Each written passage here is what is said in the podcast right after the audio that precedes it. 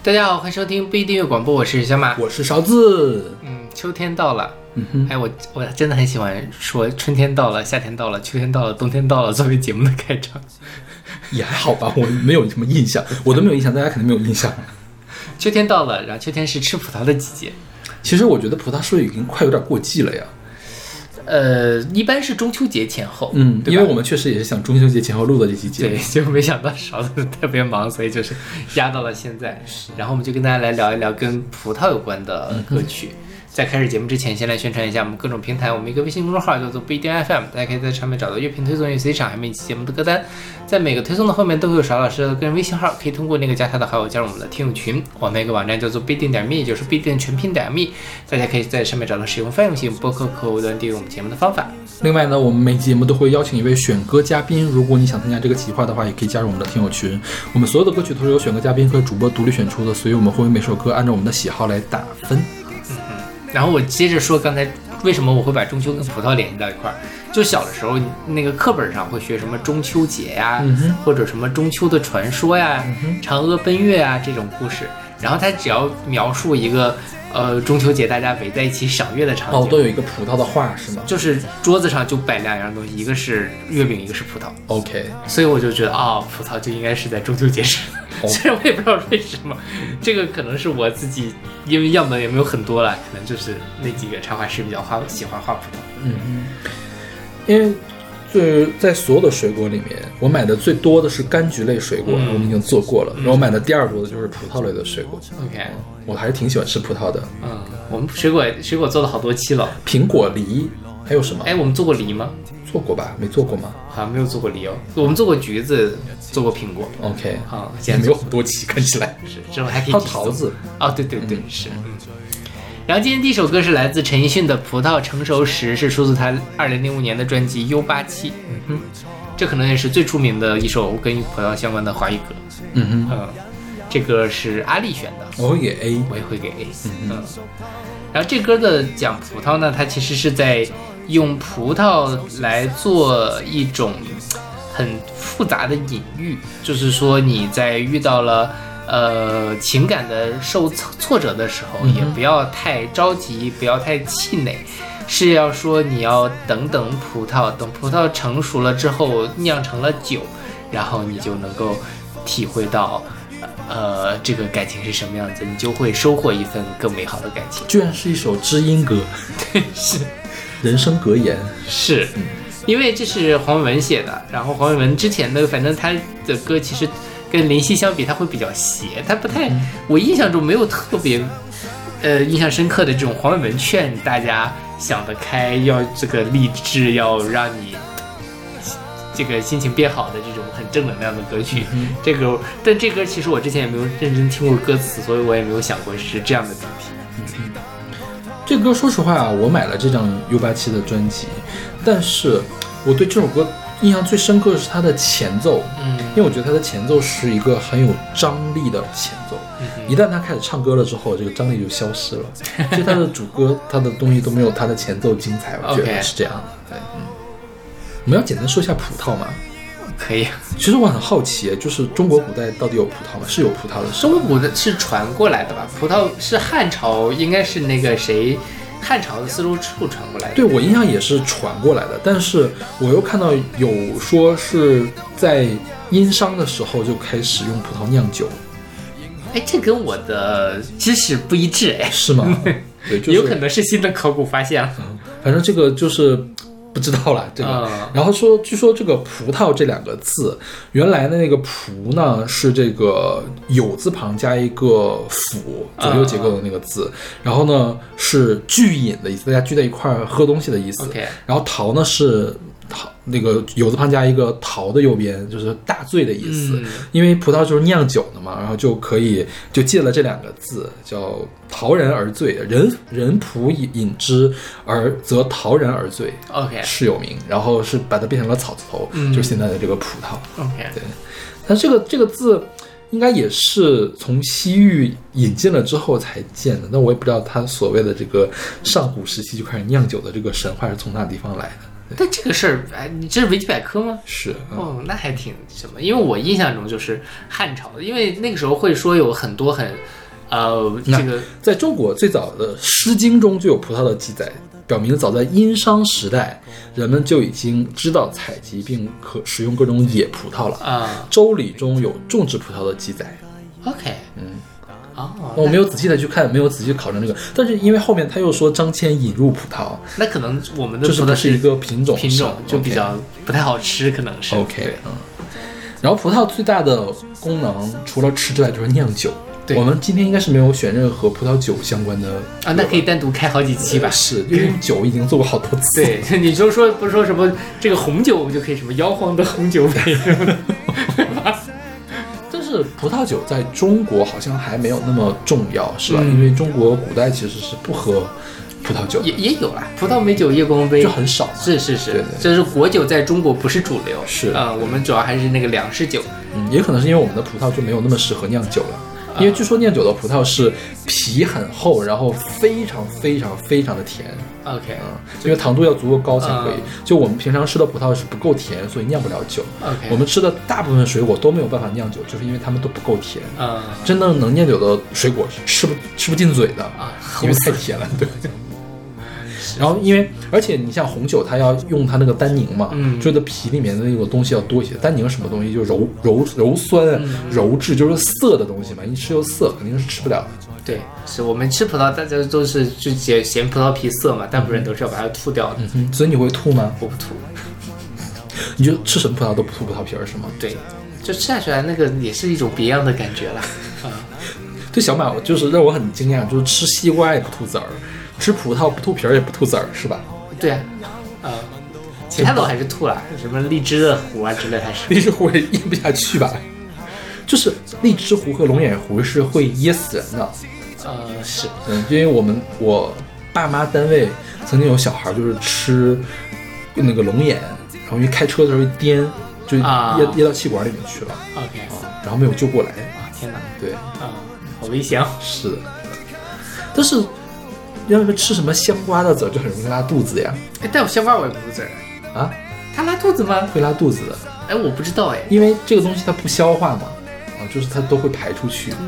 对，它就是它就是这个作用，就像那个香瓜，它为什么又甜，嗯就是因为让哺乳动物吃了之后，那个籽儿可以直接拉的到处都是。对，然后就可以那个传播。就所以有的人肠胃不好的话，吃了会拉肚子。OK，可见小马的肠胃非常的好。可能是这样。怎么扯到这里去的？OK，那我们听首来自陈奕迅的《葡萄成熟时》。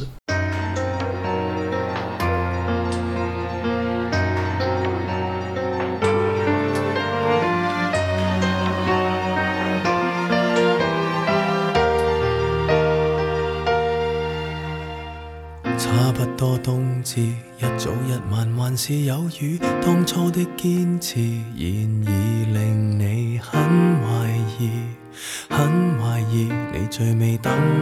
只有這呼召。苦戀幾多次，悉心栽種，全力灌注，所得竟不如別個後輩收成時。這一次，你真的很介意，但見旁人談情何引誘，問到何時葡萄先熟透，你要靜候。再靜候，就算失手，始終要守。日後盡量別教今天的淚白流，留低擊傷你的石頭，從錯誤裏吸收。也許豐收月份尚未到，你也得接受，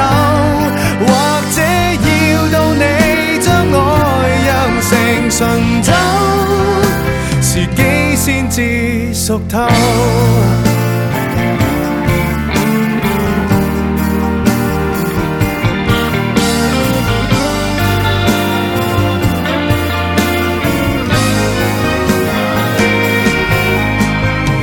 應該怎麼愛？可惜書裏從沒記載，終於摸出來，但歲月卻不回來，不會來，錯過了春天，可會再花開？一千種戀愛，一些需要情侶灌溉，枯萎的溫柔在最後會將回來。錯的愛，乃必經的配菜，但見旁人談情何引誘，問到何時葡萄先熟透，你要靜候，再靜候，就算失手，始終要守。日後盡量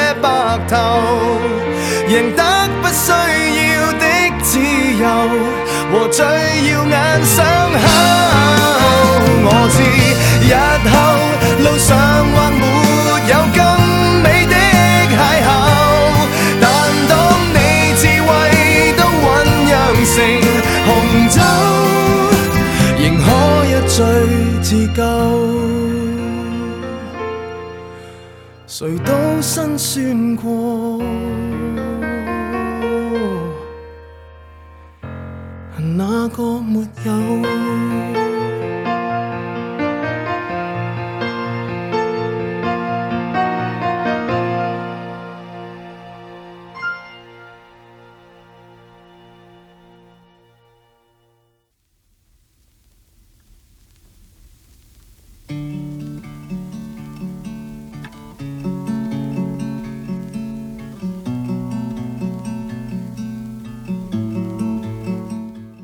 在这首歌是来自张伟伟和郭龙的《米店》，是出自他们二零一二年的专辑《白银饭店》。这首歌是小杰老师选送的，嗯哼，嗯，会给 A，我也会给 A。这已经是我们这节目第三次选这首歌了。对，我们第一次选这首歌是在江南的那一期，嗯第二次呢是改编那期，还附送了医师的那个宜宾的美店、呃、米店。应该是医师，然后我们附送了原版。对，那是。对，啊，这是我们第三次选这首歌。对肯定大家还是很喜欢这首歌的，这个歌确实是很经典。对百听不厌的一首歌了。嗯，而且它里面是真的什么都有，又有苹果又有葡萄。是苹果没有选这期那首歌吧？是的。然后小杰老师说，差一点就选了蜗牛和黄鹂鸟。其实其实我觉得那个歌也很不错、啊。我我当时犹豫了一下，我要不要选那首歌，但后来我选了本期节目最后那首歌。嗯，你为什么没有选吃葡萄不吐葡萄皮那首歌？这是一首知青歌曲吧，就是那个八十年代的那种搞笑歌曲啊、OK，就是什么迟志强他们会唱的，好吧，我没有听到那首歌，你没有听过？我听到了，我可能会选，天哪！听起来很像是我会选的歌。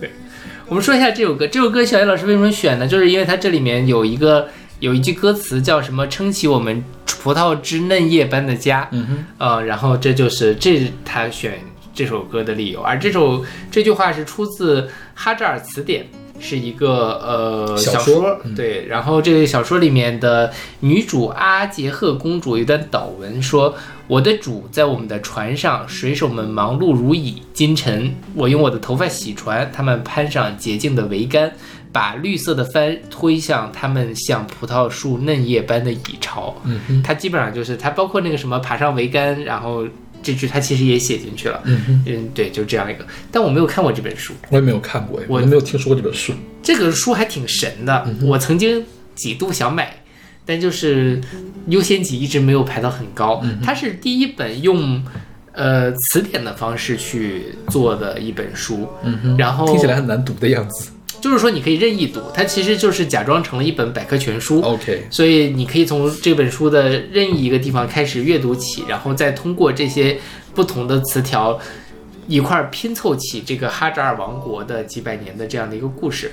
而且呢，这个哈扎尔王国有这个刚才那个公主和她的爱人，他们两个同时手上持有一本这样的哈扎尔词典。嗯他们这两就所以这个哈扎尔词典是分阴本和洋本的。那阴本和洋本有细小的差别，但大部分还是没有差别。嗯哼然后这个哈扎尔词典的，无论是英本和洋本，它都是一本那个百科全书式的一个东西。然后它其实是有三本，三个就是基督教、伊斯兰教和犹太教分别的去论述哈扎尔王国的历史，所以他们之间的这个东西还是有点互相矛盾的。OK 所以是三本书，这个基督教是红书，伊斯兰教是绿书，犹太教是黄书，三个宗教各自去描述这个历史，你再通过一个类似于破案解谜的方式去自己推断出这背后的真相到底是什么。天哪，听起来好难呀，呃，对，但听起来很好玩。是很好玩，嗯就是但是我现在一想要破案解谜，妈呀，我天天天天在工作的时候脑子已经不够用。它对，就可能就是你你随便翻一翻，就其实因为我个人很喜欢逛维基百科，就你我经常也是哎，我也是。点开维基百科，你可能点点点就会就维基百科不能随便打开，因为打开就会跑题。是是就是你本来想干这个事情，本来需要查这一个东西，嗯啊，这个东西很有趣，点进去看看，然后就对，你就不知道你看到哪儿去了。是的，嗯但这本书其实可能就是一本这样的类似于维基百科一样的东西，你通过这样的呃人物的小传，通过什么，然后去拼凑出来这样的一个历史。后来中国有一个作家写过一本书，叫做《马桥词典》，是韩，韩建韩建熙还是什么？我忘了是韩谁来着，对，然后呃，很多人认为他是是借鉴了这个借鉴了这本书的这样的一个写作的手法。嗯对，其实很多游戏是这样的，嗯像那个魂系列，像最近那个《艾尔登法环》，嗯他们都是这样，就是它的主线剧情其实是语言不详的，嗯但是它每一个你捡的装备呀、上面都会有巨长无比的故事，嗯然后你通过这个故事就可以推断出古代发生过什么事情，导致了某一个地方为什么发生了那件事情，然后就可以丰富你的这个整个游戏的这个世界观。它的设定很大，但是呢，你完全可以抛掉它，你就打怪。嗯，打 BOSS 就可以，那如果你有兴趣的话，你就可以搞清楚这片大陆之前究竟发生什么事情，嗯类似的感觉。是的，是的，对。然后张伟伟本人曾经专门写过米店是怎么回事，我忘了是不是在知乎上面他做了一个回答什么的，好像是对，然后他从头开始讲，就是他最开始发这个。歌应该是零七年的时候写的，然后零八年他们他跟郭龙，呃，有一个现场专辑是零八年北京将就有的现场，叫《你等着我回来》啊，他是首次公开了，就是在演唱了，不叫公开演唱吧，叫什么呢？就是在嗯戒指上发了这个啊东西，有有唱片出现了，对。然后正式的发行是我们现在选的这个版本，也大家最常听到的版本，编曲很精良的一个版本是二零一二年白银饭店的版本。嗯但是我最早听这个歌，并不是他们唱的，而是李志在《天空之城》里面、那张专辑里面嗯，唱的，是叫《天空之城》吗？是啊，我爱南京，我爱南京啊，我爱南京里面唱的，嗯对，我爱南京里面有一首歌叫《天空之城》，对，我爱南京的 B 面他翻唱了好多歌，其中有这个嗯米店啊，对。然后他写了很长一篇，就是包括这个哈扎尔词典是祈祷文这件事情，就是张伟伟自己说的，对对对。然后包括他说，最后他说，我觉得这个米店并不是一首我不能超越的歌，也许我下一次这首歌就叫做《两站》。两站。这个米店是他女朋友当时开了一个杂货铺，嗯哼，然后就叫了这个起了这个名字。嗯哼嗯，因为后来老狼也在《我是歌手》上唱了这个米店，所以让这个米店大火特火。对，嗯 OK，那么听出来自张伟伟和郭龙的米店。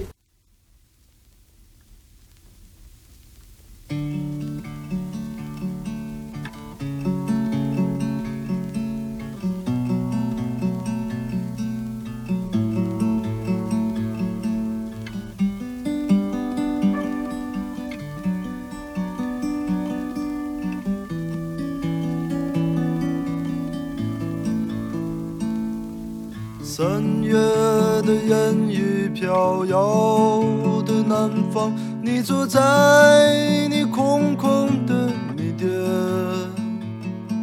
你一手拿着苹果，一手拿着命运，在寻找你自己的香。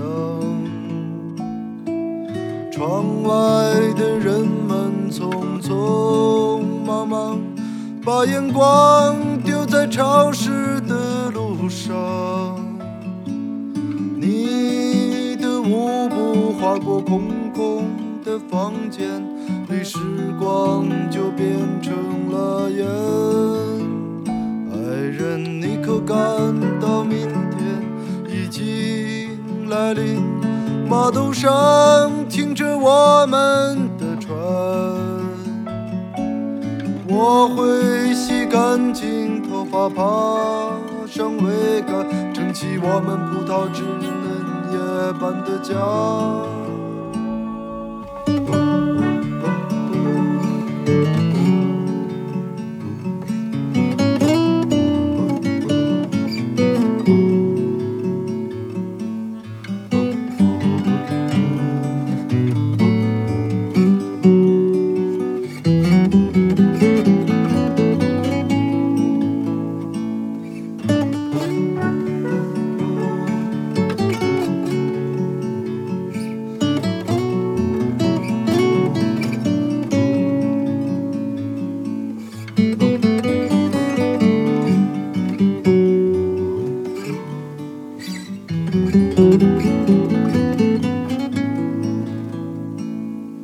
三月的烟雨飘摇的南方，你坐在你空空的米店，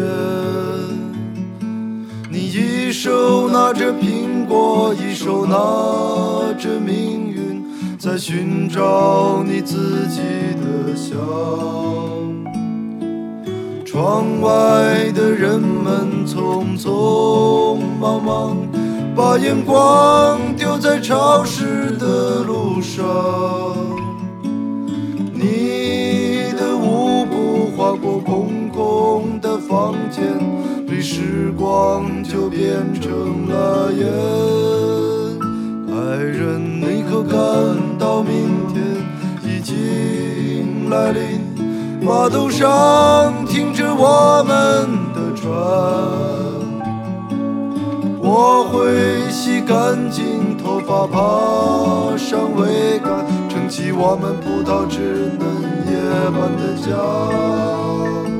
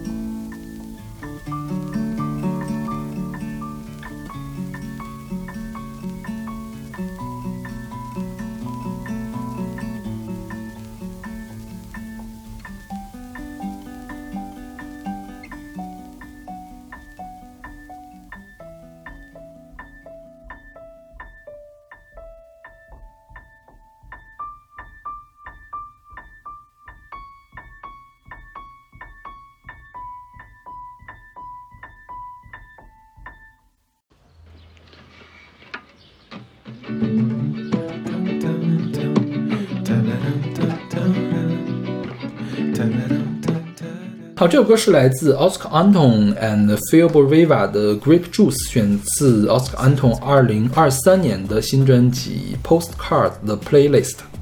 哦，这是今年的专辑，对但去年的单曲 OK，嗯，这个我给 A。OK，这歌就听起来很 chill 是吧？对对对对，嗯，听着很开心了。嗯，就是一种无脑的快乐。是的，就是海边，哎呦，白天白天晒太阳，晚上吹海风，好开心啊！然后还有橘那个葡萄果汁可以喝。对对对，我觉得它这里面葡萄果汁就是大人的葡萄果汁了。就就葡萄酒。是的，嗯因为我看那个什么，那个《康熙来了》里面是是《康熙来了》吧，Melody，嗯然后他们就是当了妈妈的这个女明星们怎么样，说就很想喝酒。说 OK，baby，这个这个酒是妈妈的小麦果汁哦，你是不能喝的，你长大了才可以喝小麦果汁，才可以喝这个葡萄果汁。是啊。对，这这是说这这首歌也算是我们这里面勉强跟红酒有关系的这就是勉强了，他也没有明说，确实是？嗯，像这个，呃，奥斯卡·安东是一个法国的音乐制作人，他基本上是做卧室音乐的。然后他说他梦想是成为一位冲浪职业的冲浪运动员，但是没有成功。嗯他现在呢发了很多专辑，他希望大家可以多给他捐一点钱，这样他就可以搬出他的他爸妈的房子去自己租一个工作室，不用打扰自己的爸妈了。好吧？这种。然后他所有的歌都是我觉得蛮 chill 的，嗯就他会找一些人来跟他合唱，比如这首跟他合唱的就是一个意大利的唱作人叫 Phil Boriva，是唱一些独立摇滚啊、独立流行啊、民民谣、灵魂乐的歌手。然后这个 Phil Boriva 好像比他更有名一些，因为他毕竟是有个人的维基百科页面的，嗯像这个奥斯卡安东还没有维基百科页面。OK，对，但是奥斯卡安东应该是已经出过两三张全长的专辑了。像这个 Postcard，他所有的歌都是找来另外一个人来跟他合作的，好像。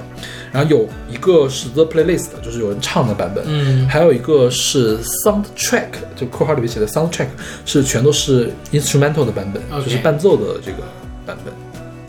整体来说，就是卧室音乐人会有的那种很 chill 的感觉。对对对，听了很开心了。嗯嗯 OK，那么这就是来自奥斯卡安东和 Phil Boriva 的 Grape Juice。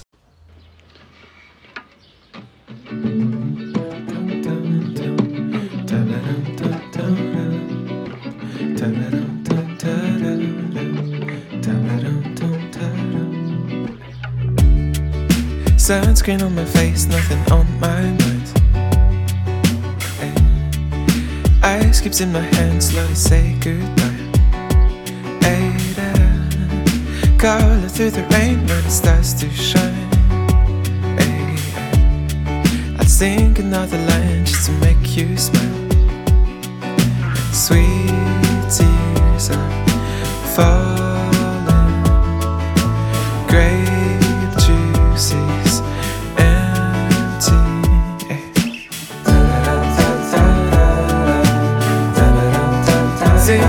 Songs we. Singing to the songs we like. Singing to the songs we. Pictures in my head of the waves at night. Living through the day like I just don't mind. Out of place on this word of lies. But I sing another line just to make you smile. Just to make you smile. And sweet tears are falling. Grape juices empty.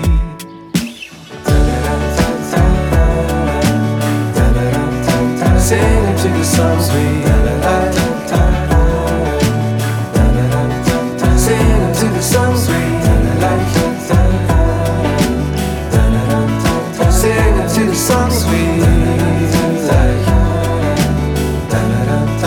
Singing to the songs we like.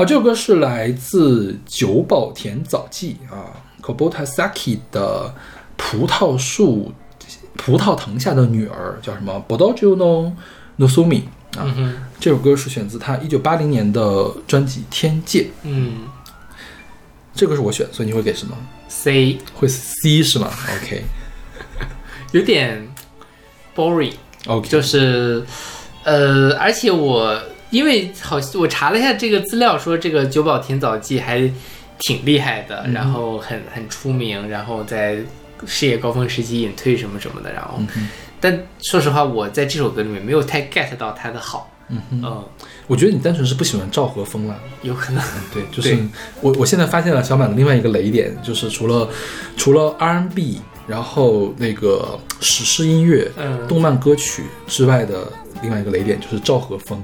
所有赵和风、City Pop 都不能入你的法眼的感觉大部分。吧，绝大部分其实是，嗯。因为我觉得他在赵和风里面算比较不同的东西，嗯。因为呃我们说一下这个久保田早，他现在改名了，叫在叫做九米小百合，嗯。因为她后来嫁人，应该是一九八四年的时候，跟音乐家九米大作结婚之后，就停止所有的商业活动，所以她改名改姓了嘛，叫九米，然后把用了自己的本名小百合。OK 对，然后她是一九五八年出生的人，然后呢，一九七九年到一九八四年的时候是以这个久保田早纪的名义活动，他七二年十三岁在学校上学的时候，就组了一个乐队，叫做 Gallo 啊。嗯当时在他们的校园里面是很受欢迎。然后早年间是憧憬这个松仁谷由实和石野贤子，开始自己创作。然后他的父亲是在伊朗工作的，所以会经常给他带一些中东风情的录音带回来。嗯然后所以他从小就培养了他这种异国情调的这种音乐的基础。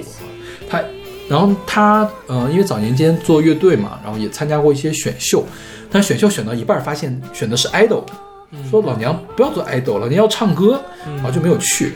然后直到一九七九年的时候，才跟唱片公司正式签约，然后出道了。然后他的出道单曲叫做《一帮人》，那这个《一帮人》也是日本昭和时期非常有名的一首曲子，起码有五六十个翻唱版本。嗯啊，然后他是原唱，为什么他可以大火特火呢？因为他早年间听了很多中东风情的东西，所以他在昭和的曲子里面加了浓重的，也没有很浓重了，加了一点点中东风情进去，所以他的昭和曲跟别人的昭和曲是不太一样的。然后呢，他的第一张专辑还有第二张专辑，就是现在的这张《天界》，都是有一点点淡淡的中东风情在里面。他到了第三张专辑呢，又喜欢上了葡萄牙的一种音乐，叫法朵，法朵啊，这个音乐就是用他的话，他他后来接受采访的时候，这不他这不就是葡萄牙演歌吗？然后就爱上了这种音乐，所以他的第三张专辑是有很浓重的葡萄牙嗯风情的感觉的。然后他不断的去欧洲去去游学吧那种感觉。八一年的时候，呃，受洗信了基督教，然后在那之后呢，又发发行了好几张这种欧洲风情的作品。但是由于他早年间中东风情有点太显著了，所以后面的欧洲风情没有引起那么大的反响。那么八四年的时候结了婚，结了婚之后觉得，哦，我觉得我这一辈子唱歌也 OK 了，唱的也挺好的了，我不想再唱了。然后呢，我可以不用再用这个叫什么久保田早纪的这个名名义在活动了，所以他就退隐了，不再有任何的商业活动。之后呢，因为他信了基督教，他的身份就变成了基督教音乐传教士、音乐布道者、教会音乐家这样的身份。后来会发一些基督教的这种专辑。现在就我看了最近的专辑，应该二零一八年还是一五年的时候还在哦发专辑呢。OK 对，就是声音其实也还是蛮好的，因为我觉得他本人算作是一个。创作型的女歌手其实并不是那么常见的，尤其是在那个年代。当然也有很多，虽然古人说她也是创作歌手，创作型的女歌手，而且还跟其他的昭和女歌手有不同的赛道，就是没有往演歌那边走，然后没有往 City Pop 那边走，而是从往中东那边走，嗯往葡萄牙那边走。所以说她在日本可以有这么大的这个成就在那边。对那这首歌它讲的什么事儿呢？讲的是一个非常离谱的事情。啊，这个歌莫名其妙，对这个故事，我其实没有太看懂是怎么回事啊。就是我简单的归纳一下，就是一个非常传奇怪的传说故事。葡萄树下有一个女儿，就是日语写的那个娘嘛，啊，她是个魔女女巫，她呢可以蒙骗纯洁的男子，嗯然后把纯洁男子的灵魂骗走。然后他骗到了一个可爱的纯情小男生之后，那个男人失去了灵魂就离开了。然后女巫也很难过，因为自己本来应该成为新娘，但是却没有成为新娘。看到已经成熟的葡萄藤，她默默的在那里哭泣，就不知道在干嘛。是感觉是一个就是特别像那种原生态的，没有经过加特别多艺术加工的民间没头没尾的民间传说，对对对，猎奇民间传说。是，对，嗯，是他他我觉。包括其实很多我们中国的这种短篇小说，《聊斋志异》啊，就是就是一个小片段，是就那么十几句话，然后讲一个小故事。你好像听完了有那么点意思，你又归纳不上来，然后心里可能有点惆怅，但是你也不知道他在说什么。对，我觉得他这个故事最最大的问题在于这个女巫的前后是不统一的。她既然是魔女，她又因为没有没有新郎而、嗯而哭泣，这个事情就不合理。可能本来是一个魔女，然后天天在那里这个呃，可能虽然拿到了人家的灵魂，但是呢，却已经先一步爱上了对方，自己也失掉了灵就就魂的感觉。对对，终于就是好爱爱，终于知道了什么叫做爱。嗯 太脏了。我觉得那个呃，其实，在徐克的《青蛇》里，嗯哼我觉得他那个小青的那个角色就有一点这样的感觉。，OK，就他肯定一开始就在戏弄男人，但中好像某一个时刻他知道了爱是什么，然后可能之后他就会有有有自己的情感了。嗯哼。就大家如果对昭和时期的日本音乐很感兴趣的话，真的是可以去听一下这个久保田早纪的，嗯。包括他那个一帮人，那个那个的中东风情会更加的明显一点。OK 他因为他用了中东的那个音阶在里面，嗯，这首歌说实话没有那么明显了。嗯。是。OK，那我们听这首来自久保田早纪的《葡萄藤下的女儿》。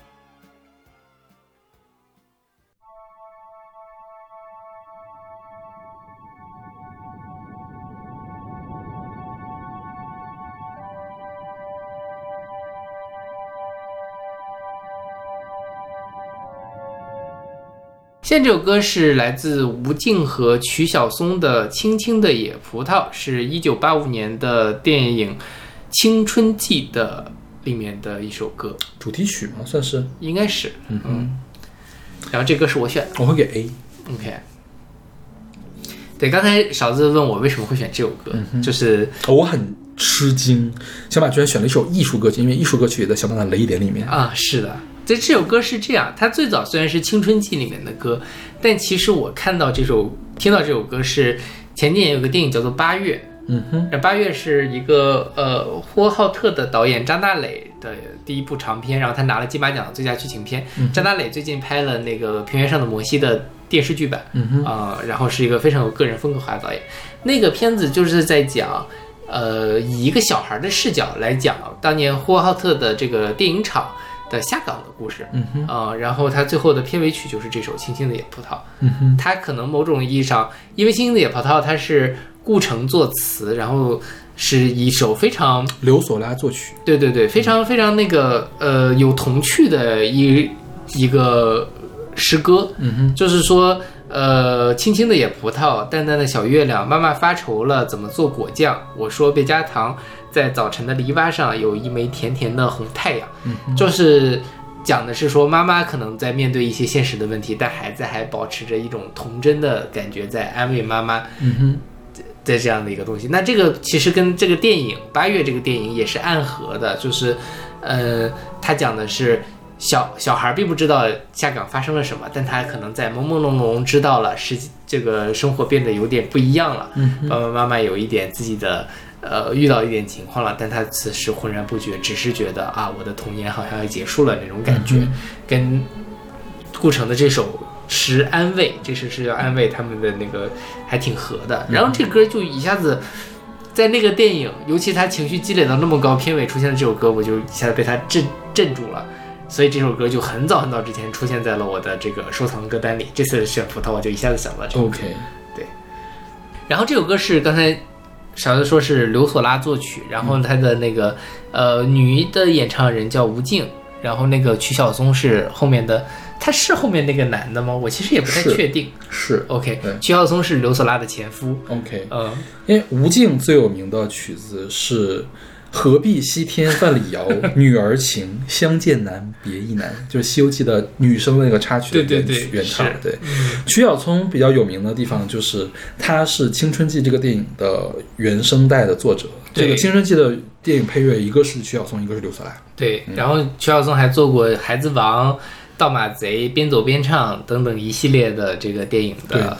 对，他还有一些严肃的这个歌剧啊，或者是协奏曲一类的东西。对他应该在整个呃古典音乐界吧，就是严肃音乐界还是比较有名的一个人。嗯，但你就曲晓就维基百科上写中央音乐学院四大才子：曲晓松、叶小刚、郭文景、谭盾。OK，哦，当然，刘索拉也是中央音乐学院毕业，他俩好像是同学。嗯哼，嗯，然后刘索拉当然后面他因为除了写写歌之外，他还那个写书，女真汤啊之类的。他后来还跟那个洪晃拍了一个揶揄他们的前夫们的那个电影《入情洞》。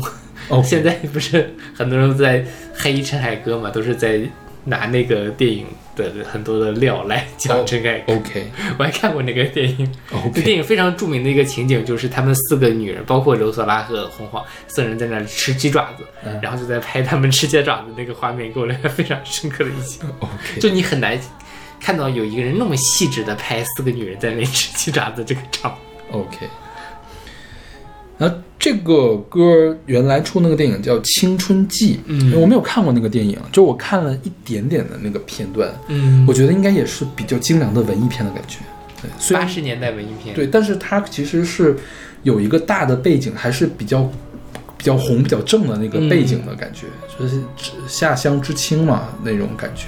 对，它它又有一点什么？因为你想八十年代初其实还是一个比较正在慢慢思想解放的过程。你像《庐山恋》里面，大家两个人亲个嘴儿，在那个就是非常大的争议了，所以那时候的电影不会有后面的这么复杂的叙事或者什么，它还是一个。在讲那一代的人的青春，就是上山下乡的这样的一个事情。对。OK，那我们来听这首来自呃吴敬庆和曲晓松的《青青的野葡萄》。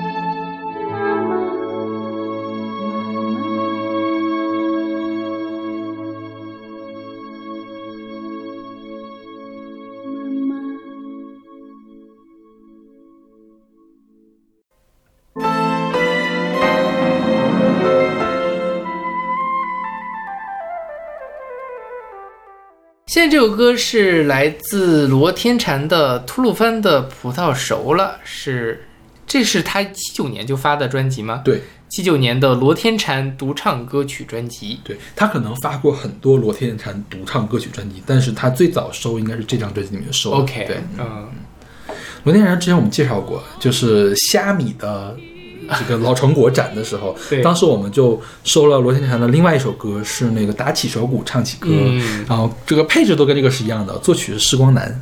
对对对对，嗯罗天祥是我们国家最大，就是新中国辈分最老的女中音歌唱家，对，就是她比关牧村可能再年长一点的感觉。是的，就是如果大家现在去搜吐鲁番的葡萄熟了啊，最常见的版本就是关牧村的版本，嗯，然后再有就是刀郎的版本，对，就刀郎早年间西域刀郎的那个时候唱的这些歌啊，是，嗯，很多人都很更喜欢关牧村的版本，但是我更喜欢罗天婵的版本。我依然觉得罗天婵是比关牧村更加圆润、更加收敛、更加紧实的一个声音啊。当然，关牧村也很棒，也很多人喜欢啊。对，这首歌就很典型的汉族人用维尔那个新疆的曲调写的新疆民歌。是的，对，嗯，就是我觉得它完美的符合了汉族人对新疆民歌的想想象。对，这个当年是一九七七年的时候，呃，叫刘炽、郑秋风和瞿从，嗯他们呢为了创作一个声乐组曲叫做《祖国四季》，去新疆体验生活。当时去了霍尔果斯一个边伐哨卡，然后一个叫哈米提的战士拿了点葡萄干让大家品尝，说这是他女朋友从家里面寄来的。然后那个瞿从呢，就对这件事情留下非常深刻的印象。然后他回到乌乌鲁木齐的时候，正好赶上有人邀请他们去吐鲁番，正好那时候是八月，然后是瓜果飘香的季节。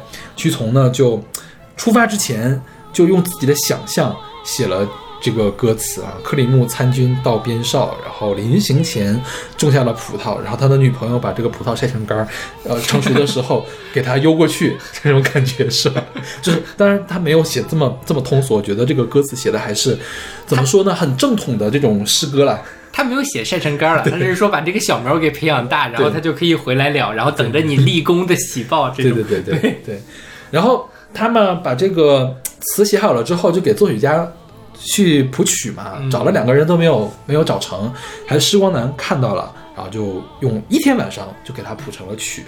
嗯、开始是找到了女高音叫郑韵来唱，觉得不够好，后来呢就把这个歌给了呃罗天婵和这个叫什么？关牧村嗯。来演唱，发现更适合中音的这个角度，然后这个歌就流传下来了。对，是的，也是关牧村的代表作了，嗯当然也是罗天才的代表作。嗯对，所以这个你会给什么 A 减吧，？OK，、就是还是好听的，是就是很有韵味的一首歌。嗯对，然后它这个里面有一个字啊，就是长长的万耳，它是其实蔓延的那个蔓，嗯，长长的万耳在心头缠绕。就是你去看 B 站的时候，就会有很多人说啊，这个字读对了。这个字读错了，因为有的人会唱成长长的嗯蔓耳、对啊，就这个字只有在蔓延的时候才读慢，读万藤蔓的时候是藤蔓读万的对，哦嗯。然后我去看了一下刀郎是怎么唱的，刀郎把这个词给改了，变成长长的藤儿，啊成功的避免了这个问题。对，但我觉得改的不好。就我觉得这个这个时候用万会比用它这个藤更好。腕其实它，你藤蔓那个蔓感觉更细，更更柔情似水。感觉。对对对对对两个人缠绕在一起，你是。会什么？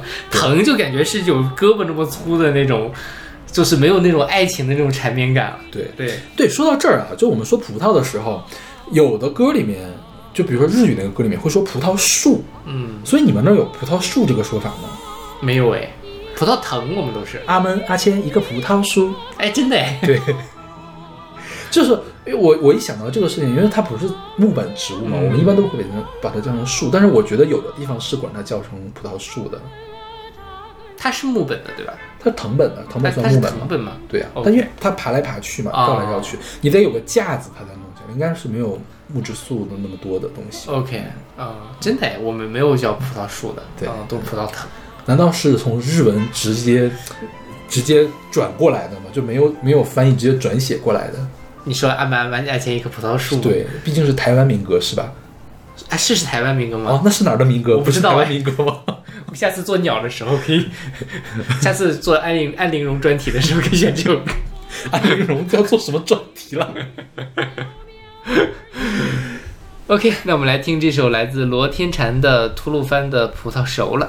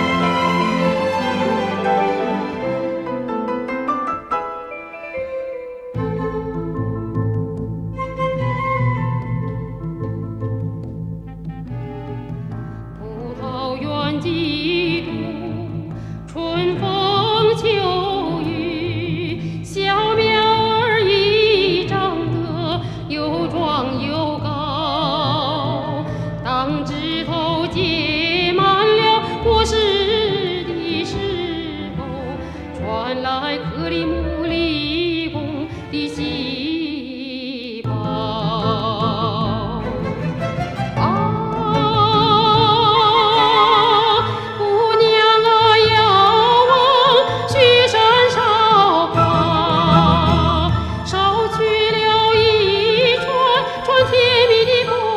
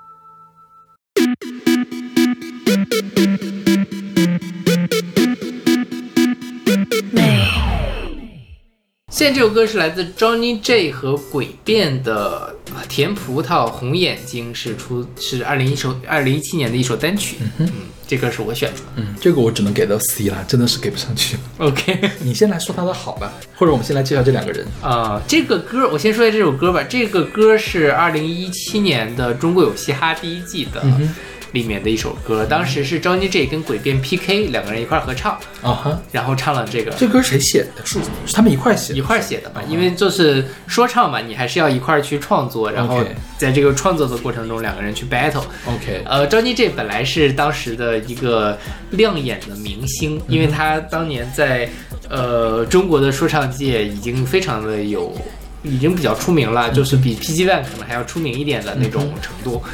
但是他在这个表演的时候大忘词，直接导致了他被淘汰。OK，啊、后来是又有复活赛，所以 Johnny J 又复活，然后拿了中国有嘻哈的第四。OK，所以很多人，而且 Johnny J 在这这之前已经忘词过一次了，但是当时还是把他给捞回来了，但这已经是后半程了，所以就实在是捞不回来，就把他给淘汰了。OK，然后诡辩呢是之前大家都不知道是个谁的人，然后他其实是一个，我记得是哦，他是重庆森林实验小学的一个语文老师，嗯哼，但是呢，他其实在节目里面都打扮的那种鬼里鬼气的，然后他声音是那种有点像，死嗓，对对对对对，就是很特别的一个一个直在怒音，感觉是。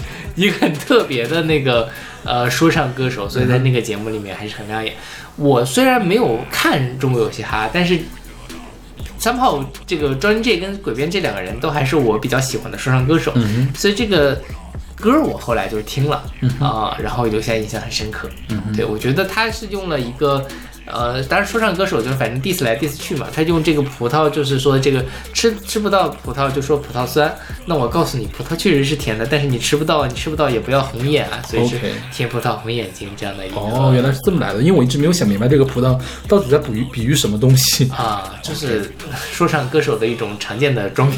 但是我我大致 get 到这个歌讲的什么，嗯就是我很牛逼，你很差劲，对对你不要嫉妒我。是是 是这种感觉是吧记住就是吃不到葡萄说葡萄酸嘛。OK 嗯 OK，然后张继杰最有名的 meme 应该是那个淡黄的长裙是吧？对，就我的天哪！当时什么是《青春有你》？对，《青春你二》吧，嗯，是那个秦牛正威和李希宁在 rap 对是吧是啊，他是那一期的 rap 导师。？OK，对，非常好笑的一个。对他 Johnny J，其实大家一般都说他写词写的很好，嗯哼，就是说是有比较有底层关怀，就是在讲比较社会上面的一些具体的事情。嗯所以即便你看都是说我很牛逼，你很菜的这种歌，他也没有写的那么的直白，哦，就是。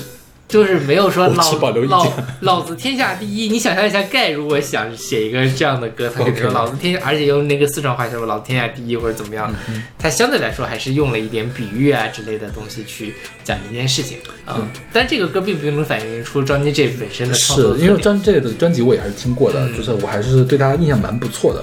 诡辩我对他最深的印象，都是看他跟陈绮贞有过合作。啊，他不仅跟陈绮贞，他前阵还跟房东的猫有合，谁？房东的猫，哦，房东的猫就就是就是就是一个一个一个 level 的呀，就他们合作还挺正常的。但就是说，他们都是很一个很温柔的女生嗯和一个听起来哇的这种说唱的那种，呃，就感觉挺不搭的。但是真正唱起来呢，感觉又是搭的。其实这样，就是房东的猫啊，它有点太温柔了，它就是。它它，但是它现在比以前要好很多，因为早年间我是把它跟小娟放到一个类别里面去的。啊，那这里真是有假摇滚在里面，陈绮贞早年间是摇滚女生出道的呀，对，一把木吉他走来走去的呀，嗯。对，就是还是，而且他的《诡辩》那首歌，他也是又回到了当年的那个感觉，嗯。啊，对，是骑个摩托车戴个戴个安全帽一样的感觉。对对，陈绮贞就是想酷起来是可以很酷的是是是酷女孩。对，那房东的猫，我觉得想象不到。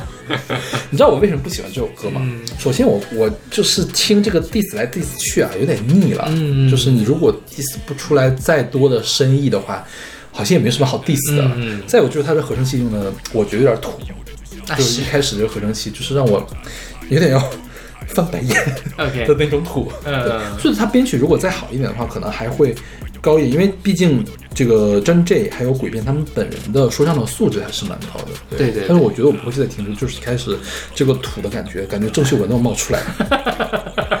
但郑秀文是在两千年唱那样的歌，那时候可是不是土的、哦。对那时候是潮的你现在要唱的话，就是三梦起缘了嘛，不就是？哎，最近变得好毒啊，好精彩，可以之后整个集锦 那也是不必。锐评，小杜老师锐评郑秀文。OK，那我们来听这首来自 Johnny J 跟诡辩的《甜葡萄红眼睛》。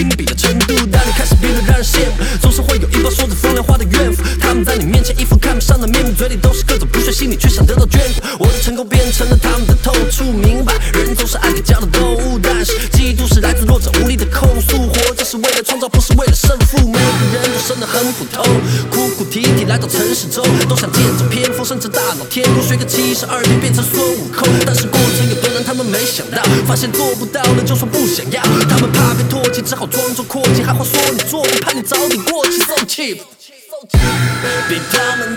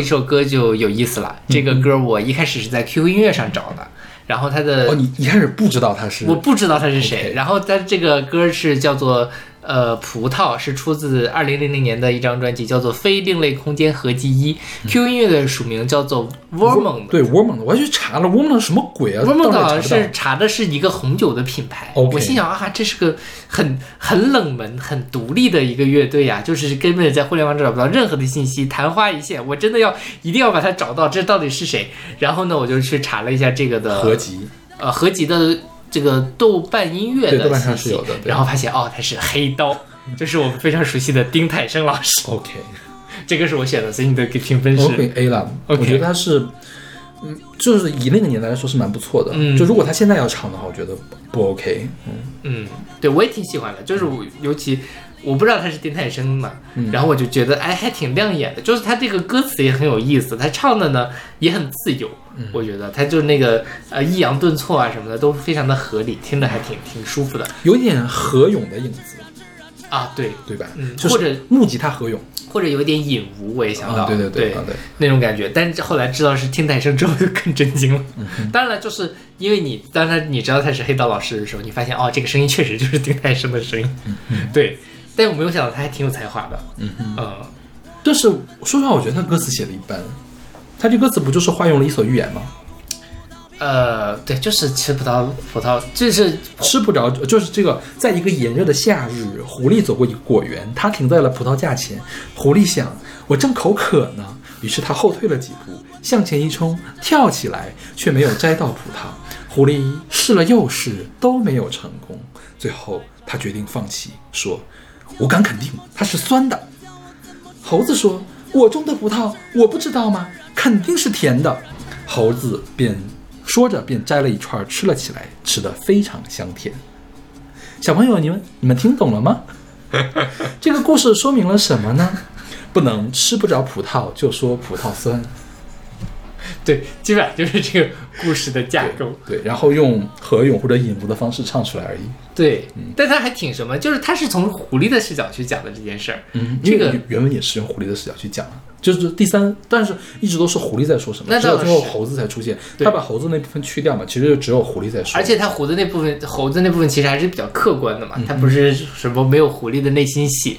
但是就是说，如果让我想到说我去讲吃不到葡萄说葡萄酸，你看上一首歌是吃不到葡萄说葡萄酸，嗯那是说我是猴子，你是狐狸，你吃不到葡萄你说葡萄酸，我最牛逼，你最蠢。嗯但是这个歌它就是它它它是一种示弱的表现。是，其实因为我们都知道这个故事是在讲什么，但是我还是示弱的，我从一个呃失败者或者一个呃这种自寻求自我安慰的方式去讲说，哦，吃这个我吃不到葡萄，确实，哦，其实我吃过，它是酸的，就是我还是要装一下，就是我知道它怎么回事，它就是酸的这种感觉。就这个视角，其实是一开始我听到这首歌的时候，我还有点意外。因为我觉得这个东西啊，它它讲的事情不一样，嗯因为是这个它更像一个谴责小说，嗯，就是它其实是在刻画这个世界上的丑恶的东西。它塑造了一个狐狸的这样一个形象，塑造了一个反面形象而已。它并没有把狐狸带入成自己，你说《黑刀》这首歌对嘛，嗯哎，我跟你想的不一样哎。是吗？我是觉得，呃，黑刀就带入到自己说如我确实就是那个吃不到葡萄的狐狸那我为了我安慰我自己，我就说葡萄是酸的。如果我站在狐狸的角度呢，我可能也会这么想。OK，我最近有一个，这扯得有点远了。我最近就是看电影啊或者是什么的时候，经常会有人说这个人他他这儿不好那儿不好，他这个主角的心理不够强大，他遇到这种事情该怎么样？他为什么前后不自洽？他的想法是呃前后是割裂的。但是我真的一想，如果把我的人生拍成一个电影。那我人生中充满了混乱和不自洽的东西，充满了我今天说哦，我吃不到葡萄，我就说它是葡萄酸的，就是每个人都是有弱点的。但是好像现在，尤其比如说你看什么小红书啊，或者微博上的，大家不太允许我们认真观察的某一个电影，尤其如果他是主角的话，他拥有弱点。但是其实。反正至少我对我来说，如果我真正审视我的人生，我人生中充满了这样的乱七八糟的吃不到葡萄说葡萄酸的东西。但是我觉得，所以我会认为黑刀是用一种比较呃真诚的方式，把他心里的弱点说了出来。OK，嗯，就是还接着你刚才那个说，我觉得你刚才说那是对的，就是不能要求主角是完美的，完美的不能要求主角是没有弱点。但是你反过来讲，就是说，是不是我们有这样的要求，他就可以就是像每个人生活那样的混乱？如果说他跟每个人的生活都一样，都是那么混乱的，然后当然要看你的想表达什么了啊。就是说，如果要是以你的人生去拍一个电影，你觉得你的人生是一个好电影吗？不是好电影，嗯因为不是值得让所有人都去看的一个电影。你你当然要在一个文学作品里面设定一些完美的东西，设定一些冲突的东西，才可以让这个变成艺术性，就是升华出来的东西啊。是当然呢。现在的观众们确实是太吹毛求疵了，是吧？道德上也要完美，然后人还得聪明，还不能傻，对对对是吧？就是有点过于要求严格了，然是后其实也是从走向极端了嘛。对，嗯我觉得文学艺术还是要比生活要高一些的。嗯对，就你的人生当然是可以充满了这样的矛盾，但是一个文学作品，假如你不是想刻画它的这个矛盾造成了什么，你尽量不要去给他安排这些矛盾。，OK，嗯，我是这么想的。是，除非你就是说你像就想表达一个很很惨，就是我、我我的矛盾因何而来？因为我的家庭，因为我的学，因为我一直在纠结。对，这这这可能这个故事就变得更就完整。我的这个矛盾就是对对对对有根有的。对对对，是，嗯，哎呀，但是我觉得这种这正是这种作品的魅力，就是你你跟我可以理解出一个完全不同的想法，因为从你的角度来讲，我也我也可以理解这种感觉。从呃落到丁太升这个人上来说，也是这样，因为丁太升本人是一个可以说是逆着整个文艺界的潮流反面走，站在潮文艺界对面的那个人是吧？跟所有人骂战那个人。嗯就我说他是酸的，他就是酸的，这个是合理的。但是我觉得丁太升本人又是一个非常愿意批判这样的人的人，就说你看看你，你就是那只狐狸呀，你吃都没吃过，你就说他酸，嗯你土不土？就这种感觉。是，对吧？他说张杰不对就是这么说的吗？合理。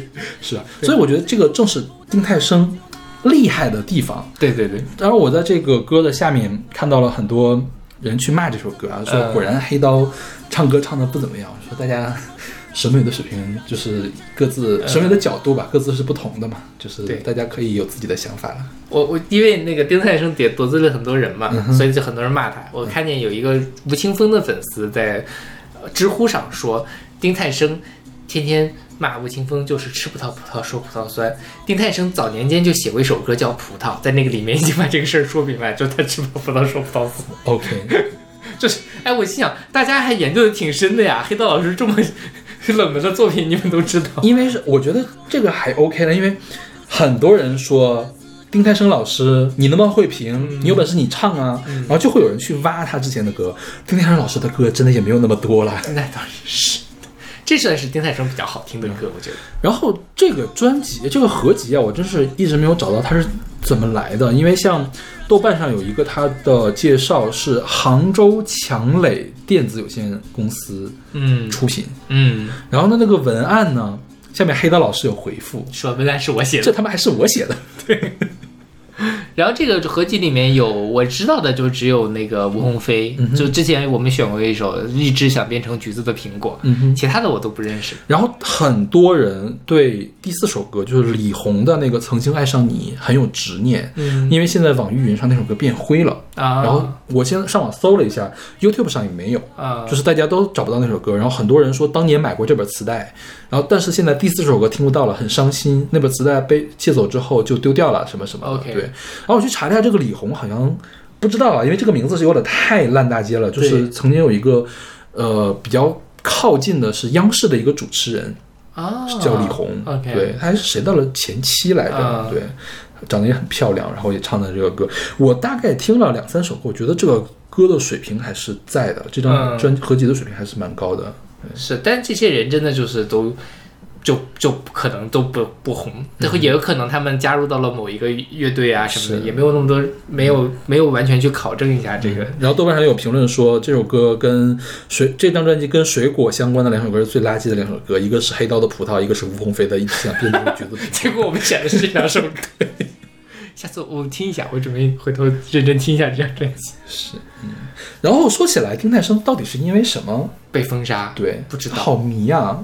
不知道。我觉得他也没有什么太哦，好像就是他得罪很多人，所以有人发挖一些他的黑料了。OK。嗯，他的黑料就是疫情的时候说的这个事情，是吧？是是嗯哎其实我觉得还是应该允许丁太升这样的人存在，虽然我很不认同丁太升的观点，嗯我觉得吧，梁元有些观点我也不认同，但是我觉得梁元他起码是在以一个理性的讨论的模式在跟你去探讨，他会。嗯，很有逻辑的在给你说一些观点。虽然我后来发现了他的所谓有逻辑呢，他有一些关键的事情呢，他也不跟你讲逻辑，嗯他就是以那样一个东西作为前提开始讨论，然后为什么那个东西就理所当然承认成立的，他并不说、嗯啊，对。但是丁太升就完全就是情绪输出，他有一点胡搅蛮缠那，有的时候。对，而且我觉得最重要的问题是，他去说服人的途径并不是跟人讨论，而是以一种情绪化的方式去感化你、打动你。然后这个其实并不能，他是这样的：你认同他的观点，你会觉得好爽啊；对对对你不认同他的观点，就说他们胡说八道什么呢？那种感觉，就是完全不能让呃大家得到新的东西。他们两个特别像是奇葩说的两类辩手，嗯一类就是通过一种呃比较有逻辑方式去推理，当然他可能其实有一些逻辑环节断裂的，它是有一点点陷阱埋在里面让你对踩的。是，但是那个丁太升就是完全的我声大我有理，情感输出，然后声泪俱下，胡搅蛮缠。对，因为我觉得他有的时候说那个张杰实在是太土了，就是这句话，我觉得我就不能完全认同啊。那梁远有的时候会讲为什么张杰的土啊，你也不能说他没有道理吧，也是有道理，但是我觉得有一些议论有点牵强。是对，也是命题作文啦，我先要说张杰土，我要论证一下的这种感觉。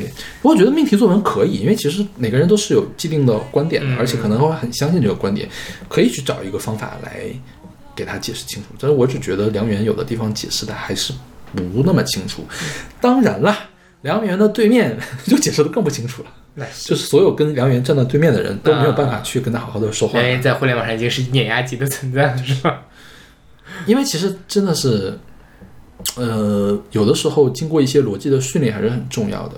就是你甭管他怎么样的，他起码是研究生毕业，而且是早年间的研究生毕业，我觉得是经受过逻辑训练的。你这个去吵架，你就很难，尤其是这种打好副稿的吵架，尤其是互联网上的吵架，对不是那种即兴的，我得想好了我去回复你，这就很吃亏。是你如果现场吵架，你可以声音高啊，你可以，对，而且我觉得梁源本人真的很聪明，嗯他现场砸心挂的水平也很高。就看他看那小鬼的那一段，我觉得这这是碾压级别，就没有人会站到小鬼的那一边，除了小鬼的粉丝之外。是啦？对，嗯。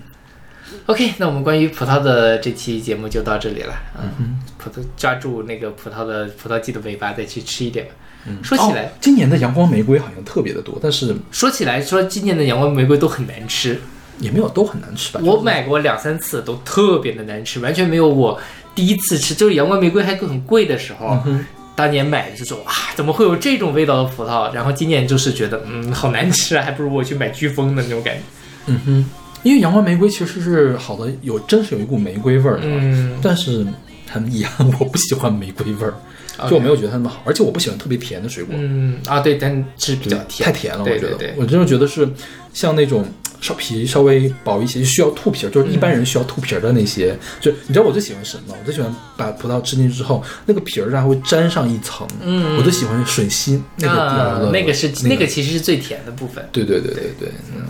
哎呀，真的葡萄真的好好吃，可流惜口水了。今天没有买，明天买葡萄去。可以。OK，那我们下期再见。下期再见。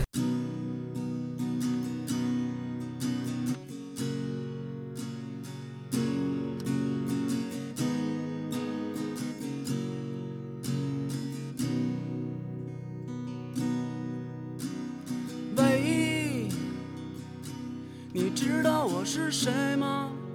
我是狐狸，我的皮肤光滑有两个漂亮啦。喂，你知道对面的葡萄吗？我曾经对着它流口水，后来我知道了它是酸的。我其实根本就瞧不起它，我根本就不喜欢葡萄，吃葡萄还要吐葡萄皮，小的时候我就与众不同，我就习惯一个人思考问题，我敢肯定我的观点就是真理。谁说吃葡萄就那么甜蜜？再说那东西还长那么高，叫我怎么吃啊？叫我怎么吃啊？叫我怎么吃啊？吃啊吃啊吃啊吃啊吃啊吃啊！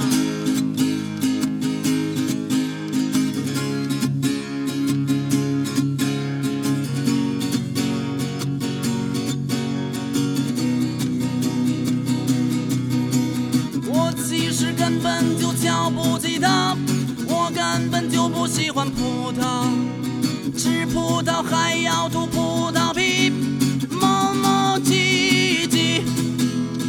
从我小的时候我就与众不同，我就习惯一个人思考问题。我敢肯定我的观点就是真理。谁说吃葡萄就那么甜蜜？再说那东西还长那么高，叫我怎么吃啊？叫我怎么吃啊？叫我怎么吃啊？吃啊吃啊吃啊吃啊吃啊吃啊！